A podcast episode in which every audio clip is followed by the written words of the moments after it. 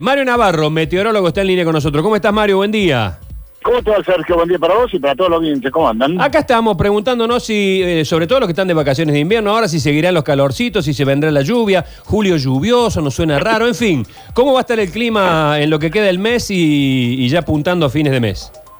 Bueno, esto es el combo, 3 por 1 vamos a estar. ¿eh? A ver. Eh, eh, podemos, podemos hacer precios todavía. Vamos a tener eh, tormentas y chaparrones mañana, pleno invierno, las tormentas de verano.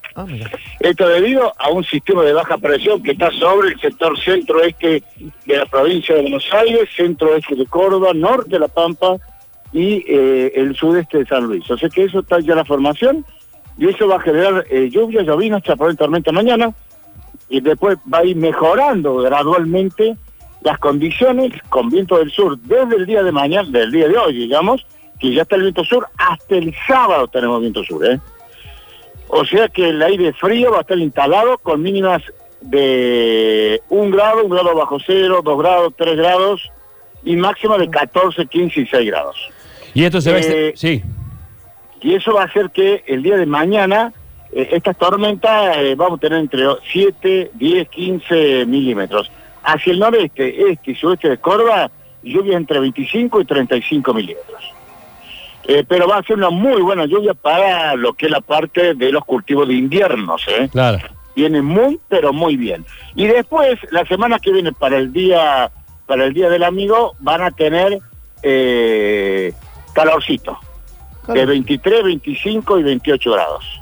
Y después se viene el aire polar un poco más intenso, que va a ser después del 20, el 21 o el 22 de julio, 23 de julio, que ahí sí entra con nevadas nuevamente sobre la provincia de Córdoba. O sea que la semana que viene va a estar recontrapartidaza. Ten- tendremos frío, calor. calorcito, o sea, frío este fin de semana, calorcito para el lunes y martes y friazonononon para el miércoles en adelante. Sí, miércoles, jueves y viernes de esta semana va a estar frío, con heladas, y después la semana que viene es un día espectacular con viento del norte y temperatura en ascenso. La semana que viene les voy a hacer cambiar el panorama, así es julio y así es eh, este mes. Agosto también, agosto acordate que vas a tener eh, temperaturas eh, de que son récord, también de 28, 30, 32 grados, eh, 33 grados en agosto. Eh. En agosto.